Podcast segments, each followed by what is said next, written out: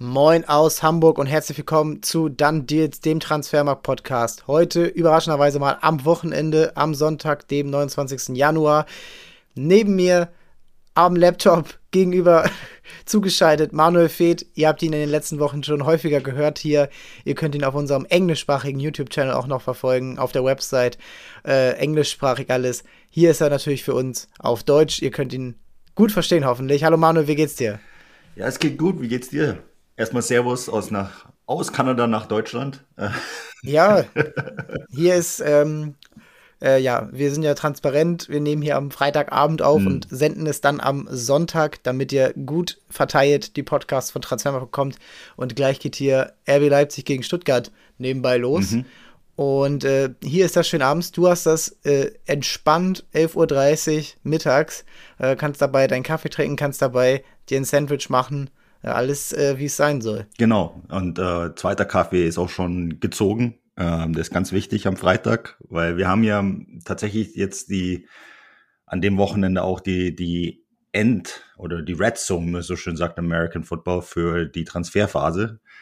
Ähm, ja, es sind nur noch ein paar Tage, Max. Und Crunch Time. Genau, Crunch Time. Ähm, das heißt, wir sind auch am Wochenende am Start. Ähm, da kann man am Freitag am Freitag in der Früh nochmal die Ruhe vor dem Sturm genießen, so wie ich das schön sage, sich nochmal schön hinsetzen, äh, nochmal einen schönen, noch einen Long Read machen äh, für das Wochenende. Der kommt auch am Wochenende raus, ist wahrscheinlich schon raus bei der Zeit, wo dieser Podcast draußen ist, ähm, über Jose Cifuentes, ähm, interessanter Mittelfeldspieler von LAFC. Sitze ich gerade dran, Max, mach jetzt bloß gerade Pause, um hier ein bisschen über Transfers zu schnacken. Ähm, ich glaube, da haben wir ein paar gute Themen diese Woche. Ja, also es ging echt gut durch und jetzt zum Wochenende haben wir mal so ein bisschen ja rausgezoomt und geschaut, okay, es ist jetzt ja nicht so dieses absolute Kracher-Transferfenster bis jetzt. Wir können natürlich äh, aus Erfahrung nie für die Zukunft sprechen, da kann immer was passieren. Aber es ist ja eben auch immer ein Taktieren, wer macht was, weil der andere was macht. Und wir haben uns angeschaut, okay, die wohl spannendste, die spannendste Position aus Tradition im Transferbusiness ist der Mittelsturm, ist der zentrale Sturm, wo es ja im europäischen Spitzenfußball die meisten spielen mit einem Stürmer, die meisten haben dann einen richtig guten Stürmer und haben dann keinen überragenden auf der Bank. Äh, Bayern aus äh, in vielen Jahren mit Lewandowski, das ist jetzt bei Barca nichts anderes. Benzema, Harry Kane, klar, Humin Son, der spielt so ein bisschen um ihn herum und so weiter. Aber es ist jetzt schon sehr ruhig. Im Sommer ist Erling Haaland gewechselt. Alle anderen haben so ein bisschen von den wertvollsten Stürmern weltweit, Lewandowski ist natürlich gewechselt, aber haben, haben keinen Move gemacht. Mbappé ist geblieben. Das hätte auch einen kleinen Dominoeffekt auslösen können, wenn er aus Paris nach Madrid gewechselt wäre. Jetzt schauen wir, ja, im Winter, aber schon so ein bisschen voraus in den Sommer. Und Manuel, du hast ja so ein bisschen da auch ein, zwei Gedanken zu gemacht in den letzten Wochen.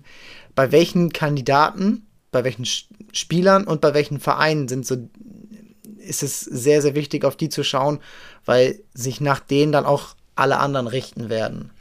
Ja, ich habe so vier Kandidaten im Kopf, die so den ganzen Markt so ein bisschen in Schwung bringen könnten. Ähm, der erste Kandidat ist Harry Kane von Tottenham, wo es Gerüchte gibt zu den Bayern. Ähm, lange Zeit anhaltende Gerüchte und die Bayern werden es, so wie ich es verstehe, auch alles probieren, ihn zu bekommen.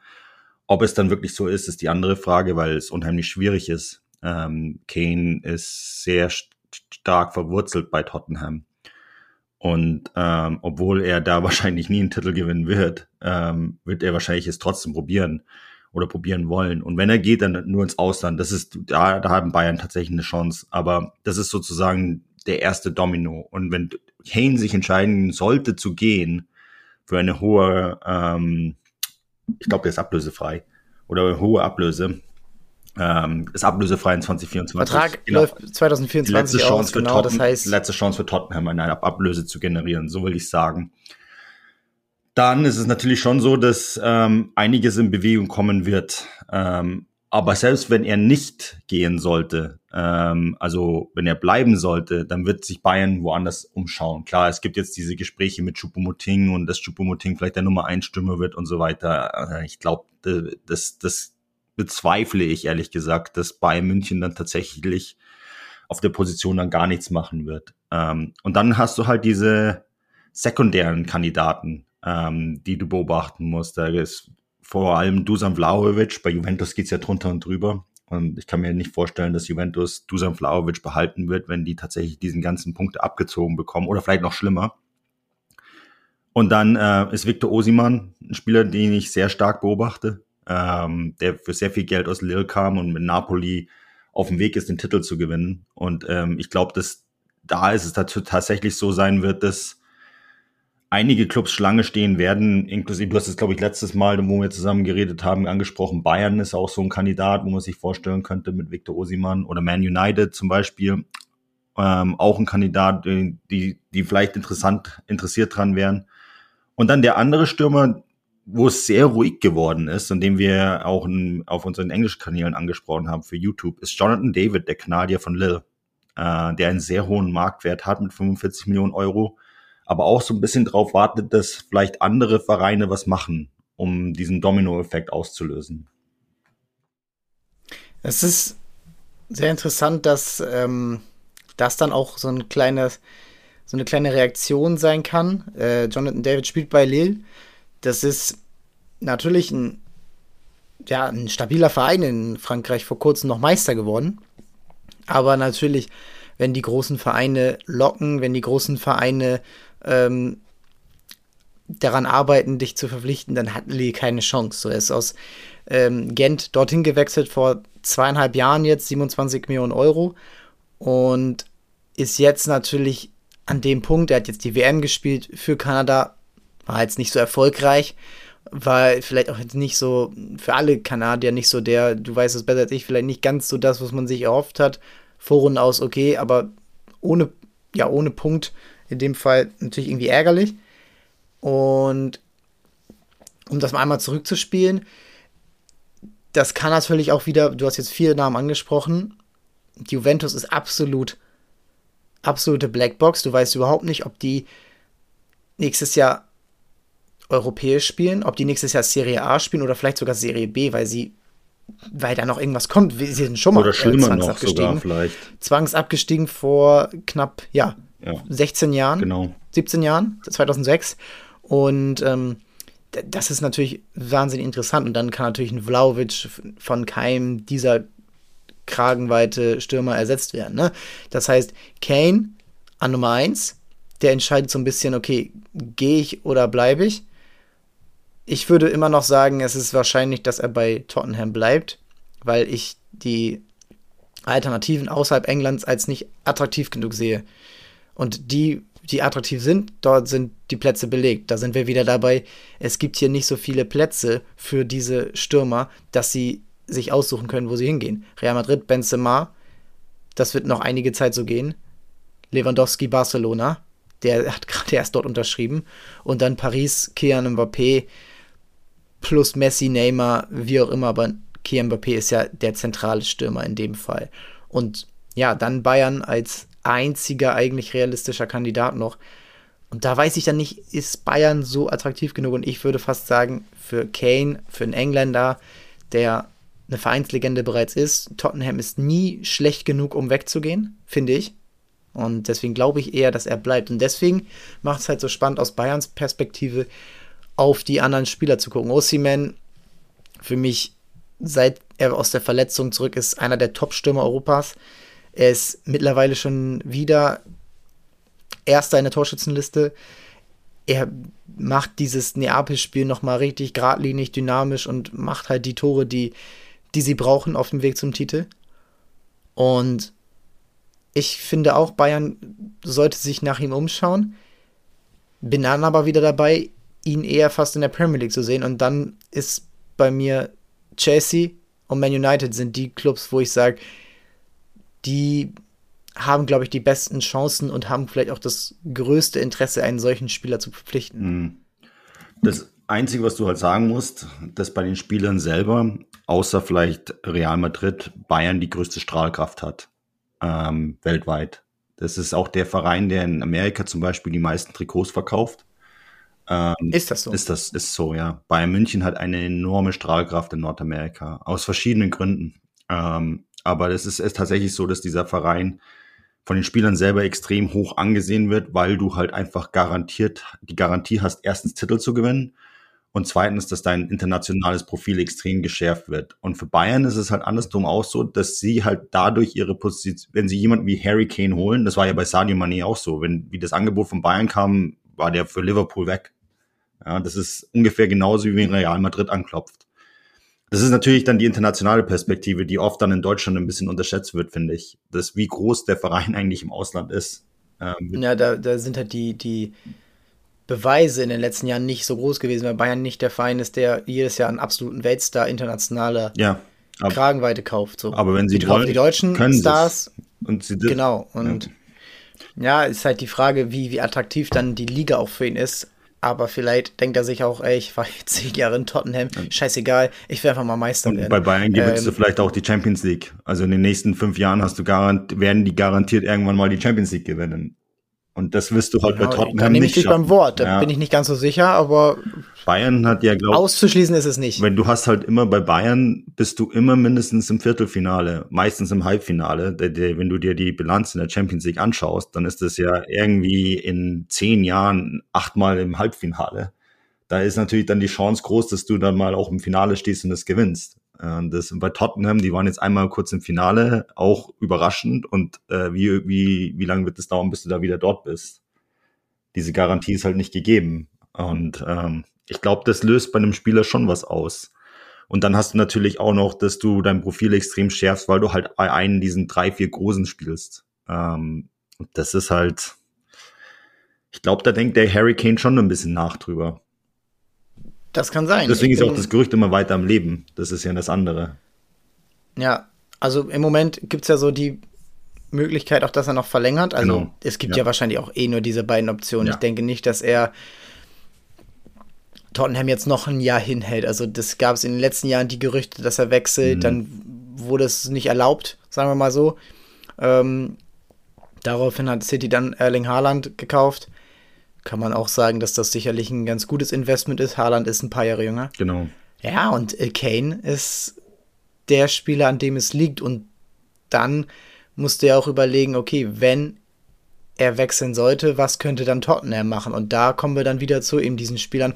Mhm. Da ist natürlich auch Osimhen interessant. Ja. Da ist David interessant. Da ist Vlaovic interessant.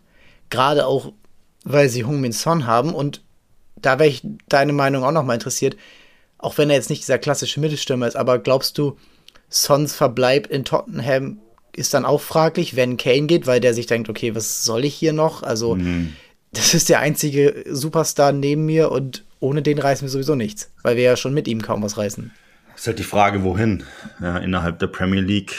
Ähm, also ich, du weißt es ja, bei den Südkoreanern ist es so, dass die Premier League das absolute Nonplusultra ist. Ähm, und da ist es natürlich schwer, sich vorzustellen, dass der, der irgendwie was anderes macht.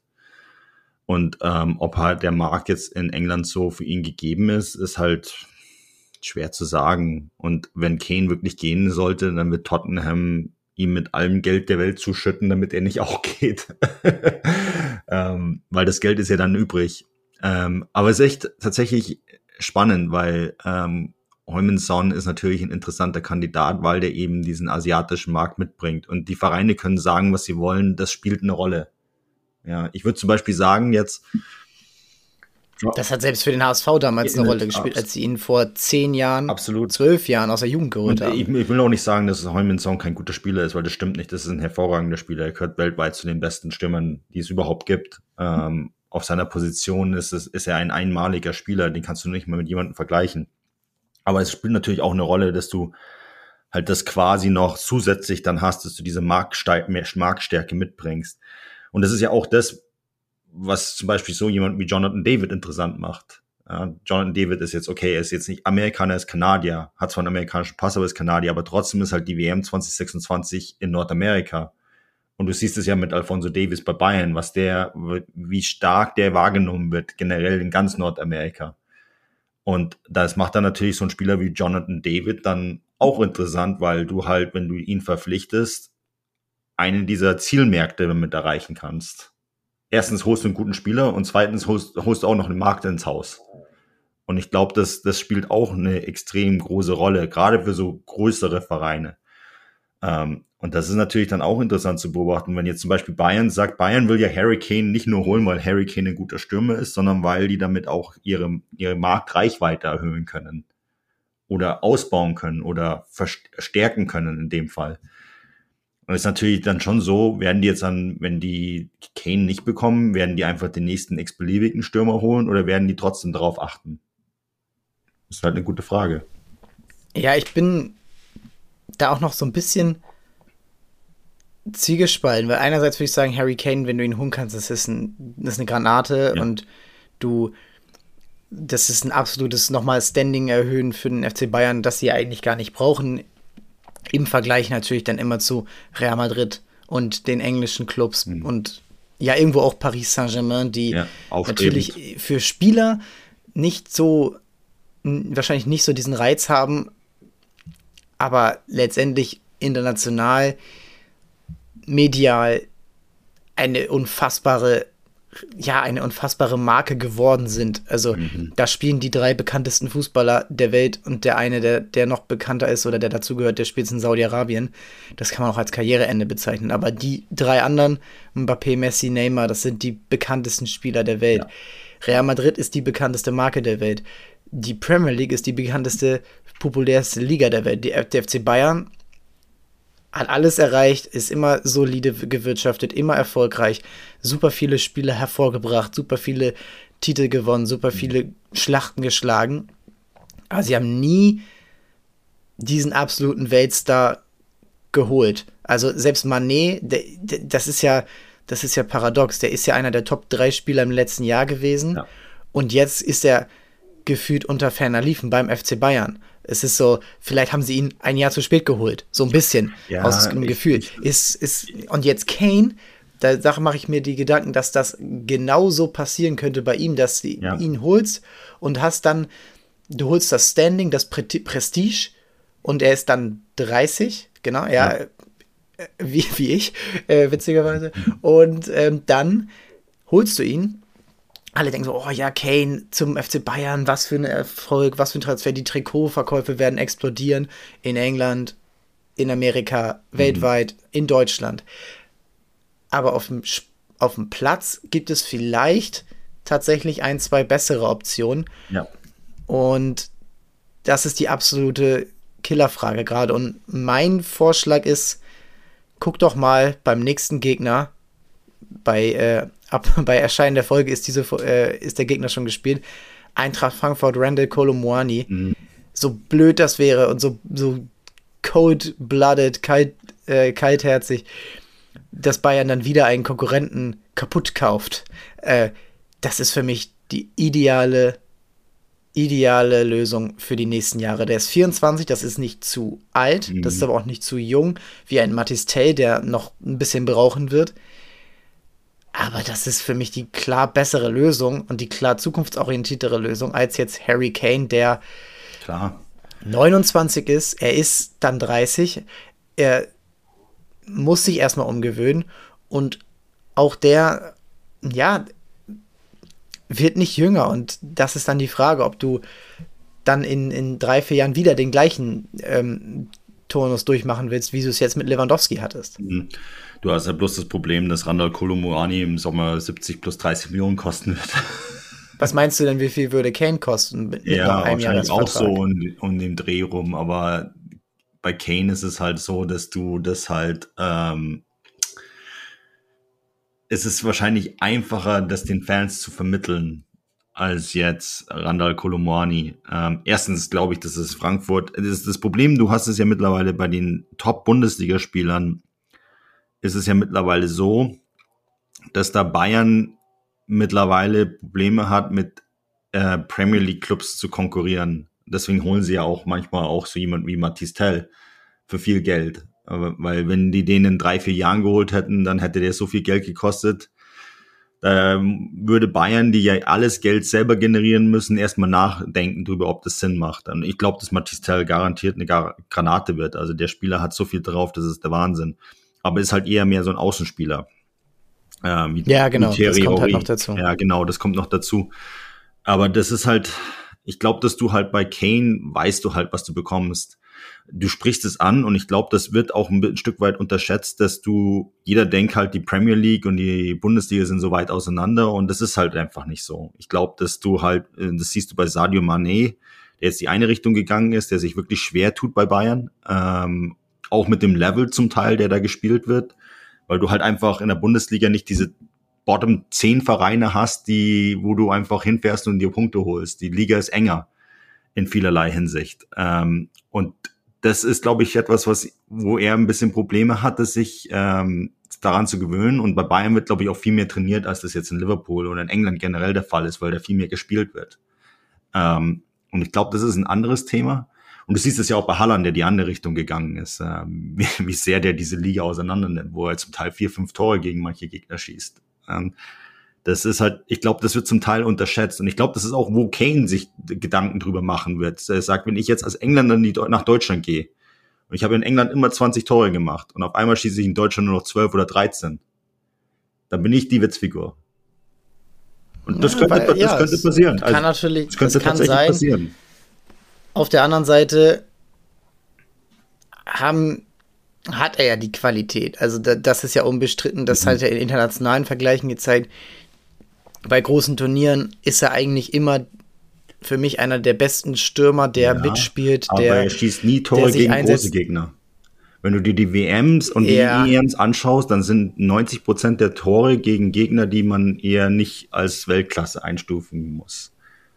Ja, er hatte die Chance gegen Frankreich. Genau. Er hat ja eins gemacht, aber halt eins zu wenig. Er hatte die Chance das ist, das ist natürlich auch manchmal hart, dass die gleichen Worte gab es über Lewandowski, mhm. der, der in den großen Spielen nie getroffen hat. Mittlerweile würde ich da so ein bisschen anderer Meinung sein, ja. dass er, sagen wir mal, auch Barcelona jetzt ja schon so oft gerettet hat. Also es ist natürlich immer so ein schmaler Grad, gerade bei Bayern, weil gerade bei Bayern kommt es auf diese drei, vier Spiele Champions League im Jahr an und, und zweimal vielleicht gegen Dortmund und RB Leipzig. Aber da, selbst wenn du da unentschieden spielst, ist eigentlich alles aber das Sicher. ist bei allen Top-Vereinen so, ob sie jetzt bei PSG ja, aber die haben ja viel mehr. City spielst ja oder bei Real oder bei Barcelona. Du hast eigentlich jedes Jahr nur eine Handvoll Spiele, die, wo alles entscheidend ist. Aber es ist in der Premier League nicht anders. Da hast du zehn Top-Spiele im Jahr in der Liga. Ja, plus die Champions League. Also dieses Jahr ist plus wie oft hat jetzt Everton, West City Ham. hat jetzt in den letzten fünf Jahren auch viermal die, die Premier League gewonnen ähm, und zum Teil zum Vorbeigehen und ist dann in der Champions League irgendwo gescheitert. Also ich, ich glaube, dass das tatsächlich bei diesen wirklichen Top-Vereinen überall so ist. Ähm, in der Liga, gut, Man City hat jetzt mit Arsenal einen Gegner, der, äh, wie ich das vor, schon mal gesagt habe, outperformt, aber ähm, selbst dann, ähm, du hast halt auch in der Premier League zehn Clubs, wo halt Haaland einfach mal fünf Tore macht. Das ist halt so. Ja. Ähm, und dann hast du halt in der Champions League hast du dann diese ganz wichtigen Spiele. Und da ist es selbst bei Haaland so, dass wir noch nicht gesehen haben, ob der das überhaupt, ob, ob er dann in diesen wichtigen Spielen überhaupt da ist. Das ist ja bei allen Stürmern so. Ähm, das ist halt immer äh, schwierig. Und für Bayern hat ja damals in der Champions League nicht Lewandowski das entscheidende Tor gemacht, sondern Kingsley Coman. Kann man ihm jetzt, glaube ich, nicht vorwerfen. Nee, ist aber äh, so, ja. Ich glaube, das nimmt jeder mit. Ne? Das ist ein 1-0. Das ist, ich glaube, in, äh, in dem Jahr drauf war es dann Kai Havertz und dann war es im letzten Jahr Vinicius Junior. Das sind ja auch nie die richtigen Mittelstürmer gewesen. Aber das ist generell eine absolut verzwickte Situation, in der sich er jetzt befindet, weil er wirklich an, de an der Entscheidung seiner Karriere steht. Wenn es gut läuft, hat er noch sechs, sieben Jahre wie ein Lewandowski, wie ein Benzema bis in das Alter. Wenn es schlecht läuft, geht das dann schnell in eine ja, in ein Missverständnis, wie man dann darüber spricht.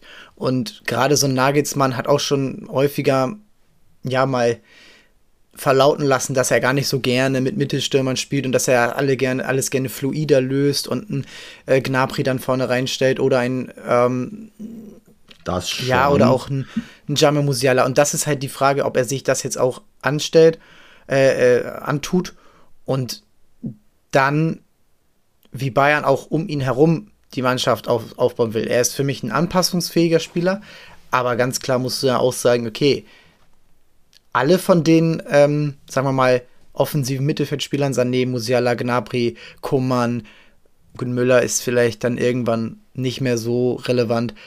Die alle kannst du nicht dann mehr spielen lassen, weil du auch so ein bisschen ja jetzt einen festen Punkt hast und einen Chupomoting kannst du mal rausnehmen oder mal von der Bank bringen. Das geht mit Harry Kane nicht. Und das ist dann natürlich auch eine komplett strategische Frage für Bayern, die sich dann ja schon im Sommer stellt, nachdem sie jetzt im letzten Jahr wieder strategische Fragen hatten und nicht einfach nur, okay, wir holen mal einen Innenverteidiger, wir holen mal einen Rechtsverteidiger. Das ist jetzt wieder so ein strategischer Sommer, wo Bayern wirklich Entscheidungen treffen muss, die für Jahre dann auch äh, Wirkung haben, diese, in welche Richtung auch immer. Und die Saison läuft ja auch nicht richtig gut muss man ja noch dazu sagen. Also ähm, sie haben ja jetzt die ersten zwei Spiele komplett in den Sand gesteckt, äh, gesetzt. Und, ähm, und da hat man ja auch gesehen, dass dieser klassische Mittelstürmer eben doch fehlt. Also gegen Köln zum Beispiel musste Joshua Kimmich das Jahrhunderttor erzielen, damit sie, damit sie endlich ein Tor haben. Ähm, weil halt in, im Strafraum überhaupt nichts ging. Und Jama Musiala halt tatsächlich jedes Mal, wenn irgendwie Bayern irgendwelche Probleme hatte, hat irgendjemanden den Ball und Jammer Musiala gegeben und Musiala, der arme Junge, muss, hat sich komplett im Strafraum irgendwo verlaufen und hat niemanden gehabt, den er den Ball zustecken kann. Und da ist halt dann schon irgendwie die, die Frage, um, ob dann so ein zentraler Stürmer mit Weltklasseformat, der sich ja auch ab und zu mal fallen lässt, wie Harry Kane es gerne tut, der ja auch ab und zu mal auf der 10 spielt, ob das so jemand, ob das so jemand ist, der dann auch Musiala gut tut. Ja, das ist halt, weil Musiala musst du, Musiala ist für mich die Zukunft des FC Bayerns. Äh, das ist die Zukunft des deutschen Fußballs, die Zukunft des FC Bayern. Das wird ein Spieler sein, der wird irgendwann das gleiche Format haben wie ein Messi. Das ist ein Weltklasse-Spieler, aber die musst du halt auch jemanden geben, der ihm helfen kann. Und ich glaube, da an dem Punkt sind die jetzt fast. Ähm, und das hast du halt in diesen Spielen, hast du das halt eindrucksvoll gesehen. Und ich muss auch noch ein bisschen zurückschweifen. Ich war ja mit dem FC Bayern in den USA unterwegs im Sommer. Und da hat natürlich Nagelsmann auf äh, der Pressekonferenz vor dem Man City-Spiel, und das hat ja Antonio Conte nicht so toll gefunden, da hat es ja einen ziemlichen Austausch gegeben über die Presse, hat der Nagelsmann öffentlich gesagt, dass er Kane will. Ja, spannend. Ja, das, daran erinnere ich mich gar nicht mehr so doll und ist ja erstmal sowieso ein in, in Amerika wird es dafür ähm, Strafen geben, weil du andere Spieler tamperst. Aber das ist, das ist natürlich dann auch wieder so eine. Das ist natürlich auch schon so ein Zeichen, dass du, dass du dir sicher bist, dass du ihn kriegen kannst. Auf der anderen Seite, Jürgen Nagelsmann sollte sich vielleicht erstmal an die Spieler richten, die er hat und die einsetzen im bestmöglichen Fall. Und das ist halt typisch Nagelsmann. Wir wissen nicht, wie es jetzt, wir wissen jetzt nicht, äh, wie sie gegen Frankfurt gespielt haben. Ich könnte mir vorstellen, dass es am Ende ein 5 zu 0 für Bayern wird, einfach weil äh, weil das immer diese Spiele sind, wo sie dann reagieren und du hast die ganze Zeit die Tormusik im Ohr.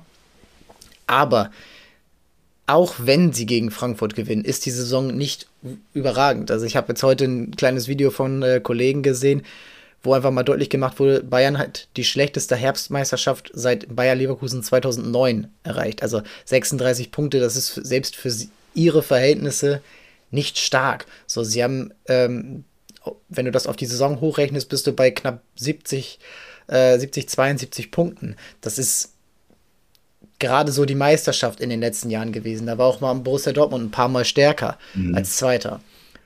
Ja, und die, jetzt, die Konkurrenz kann sich Jetzt sollte man sich eben gucken. Und jetzt, ähm, jetzt ist Bayern auch wieder nach diesen Jahren von Lewandowski, Neuer, Müller, sind sie jetzt generell an einem Punkt, wo sie sich im Sommer entscheiden müssen. Da ist der Stürmer eine, eine Frage.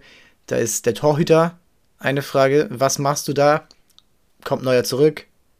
Setzt du auf Sommer erstmal ein paar Jahre? Setzt du dann doch auf Nübel? Wo setzt du auf jemand ganz anderen? Dann Innenverteidigung. Gut, sehe ich ziemlich sicher mit Delicht, Upamecano, Davis auf Außen, Mittelfeld Joshua Kimmich. Ja, klar, aber auch da hast du bei der WM gesehen, vielleicht braucht er noch mal jemanden als Unterstützung. Das kann ein Konrad Leimer sein, das muss aber nicht unbedingt ein Konrad Leimer sein. Goretzka hat auch ja, Höhen und Tiefen, gerade durch Verletzung. Ja, und dann bist du bei Musiala. Musiala muss dein zentraler Ankerpunkt sein.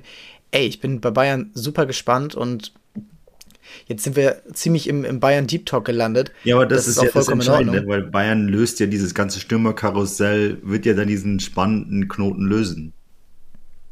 hast du denn, äh, hast du denn bei Bayern auch vielleicht jetzt nicht Mittelstürmer, hast du da aber auch Abgangskandidaten aus deiner Sicht? Wer würde so der Erste sein, der vielleicht dann das Schiff im Sommer verlässt? Sabitzer auf jeden Fall.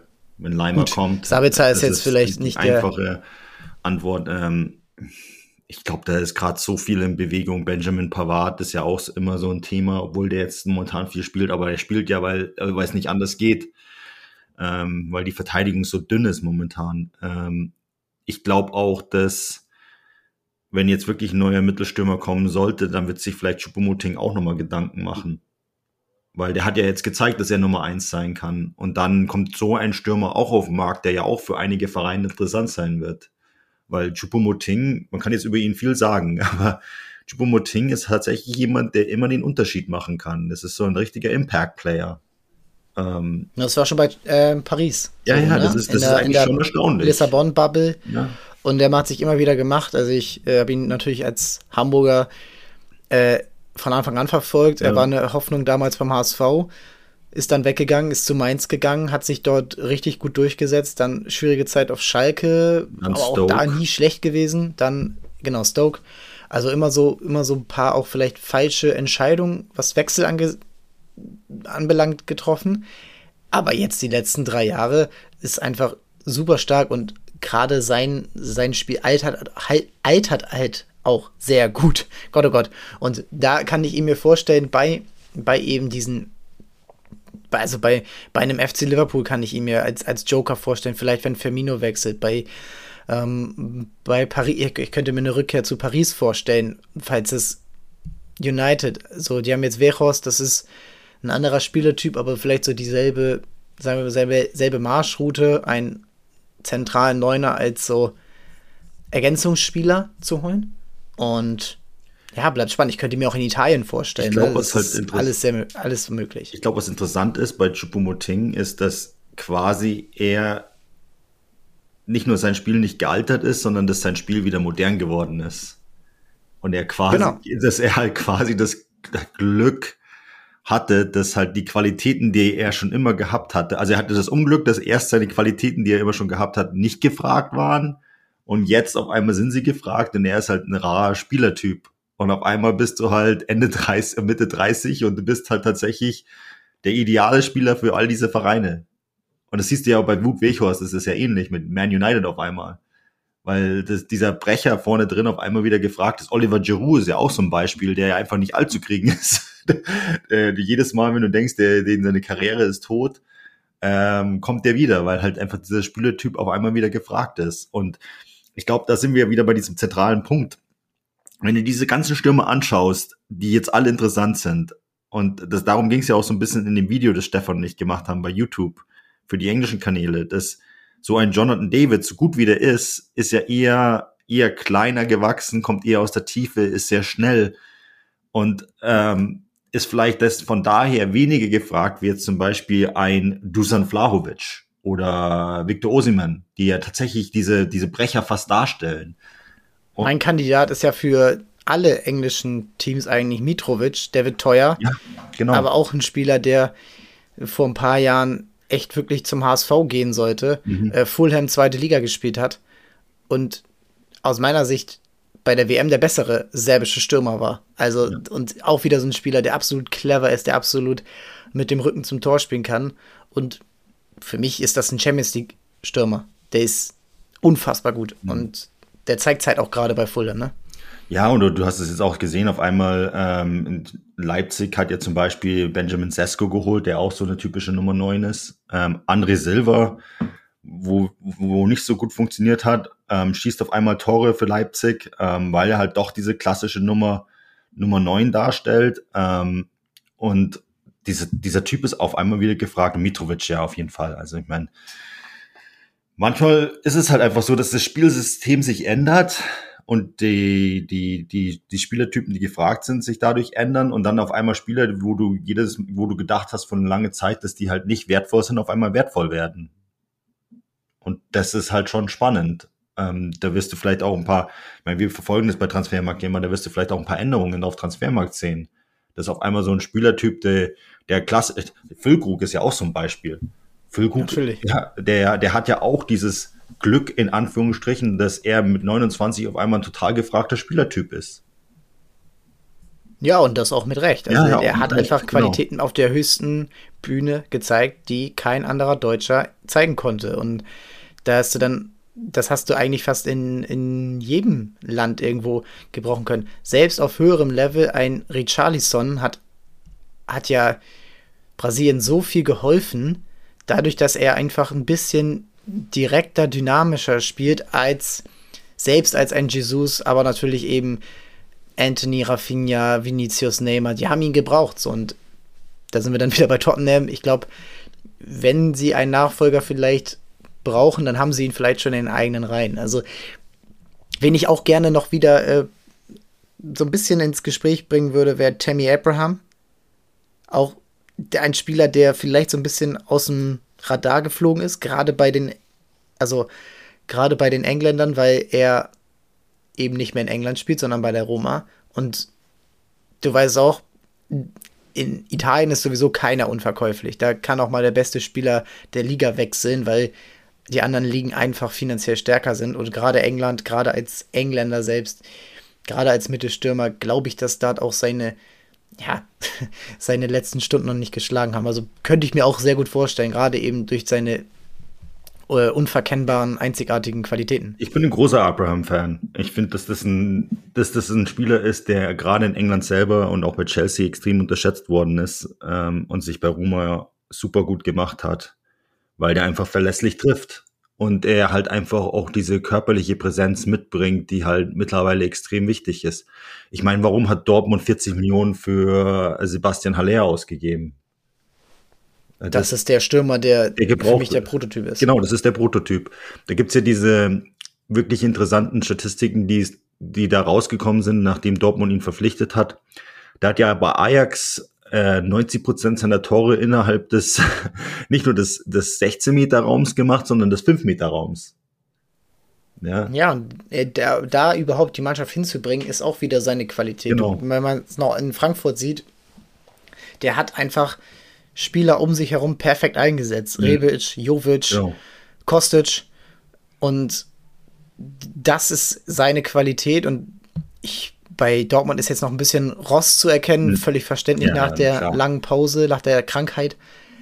Aber das kann die Mannschaft noch mal nach vorne bringen, weil sie so viele, ganz viel anderes funktioniert dort nicht. Aber Aller kann diese Mannschaft nach vorne bringen. Und mhm. aus meiner Sicht auch der richtige Transfer im Sommer gewesen. Und ja, vielleicht wären sie ein paar Punkte besser, wenn er die Hinrunde gespielt hätte. Ja, das, das, Tor, das Tor gegen Mainz hat ja zum Beispiel Haller vorbereitet mit dem Kopfball im, im 5-Meter-Raum, wo ja, er super gefährlich ist. Und dann hat natürlich Gio Reyna da am langen Posten alles richtig gemacht, aber wenn du diesen Stürmer da nicht drin hast, dann passiert das nicht. Und das ist, das finde ich ist halt echt eine super interessante Entwicklung, dass du das halt immer mehr siehst. Und du hast es zum Teil mittlerweile des Clubs mit zwei so Typen spielen.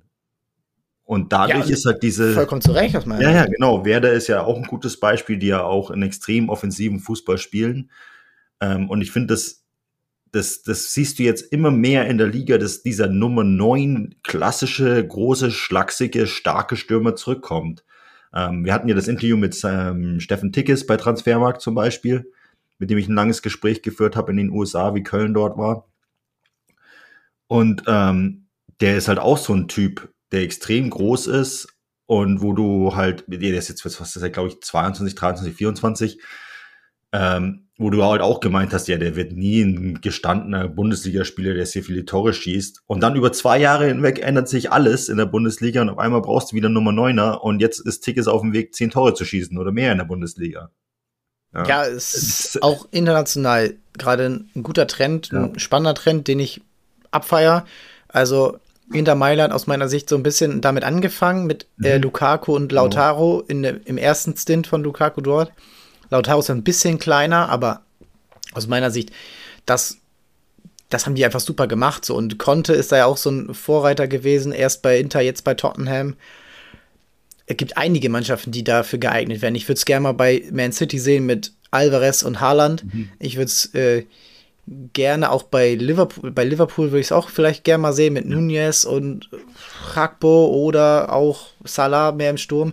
Ach, Salah ist ja ein bisschen kleiner, aber ja, das, das macht richtig Spaß und ich finde, du brauchst eigentlich schon zwei, um überhaupt diesen Spielstil überhaupt mal fahren zu können. Mhm. Das, das ist einfach eine super interessante Entwicklung. Ich glaube, der Sommer wird insgesamt ja. auf hoher, aber auch auf mittelhoher Ebene, was die Clubs angeht, richtig spannend äh, im Stürmerkarussell. Das glaube ich. Manuel, ich danke dir. Das hat Spaß gemacht. Super. Wir, ähm, wir hören uns sicherlich noch mal rund um den Deadline Day, äh, entweder Dienstag oder am Mittwoch als mhm. Recap. Es bleibt spannend. Wir, wir gucken drauf, was noch passiert. Und an euch Zuhörerinnen und Zuhörer, bleibt dabei. Checkt in der Zwischenzeit natürlich die, die News. Wechselt auch mal oben auf Transfermarkt die, die Domain. Da könnt ihr auf com klicken oder auf US. Da könnt ihr auch noch mal englischsprachigen Content äh, konsumieren, den es äh, vielleicht ab und zu mal nicht auf deutscher Sprache gibt. Manuel, vielen Dank und dann bleibt uns nur zu sagen, 31.01. ist der große Deadline mhm. Day. Wir werden es natürlich aktiv begleiten und ja, vielen Dank. Servus, tschüss. Danke. Ja, hat doch äh,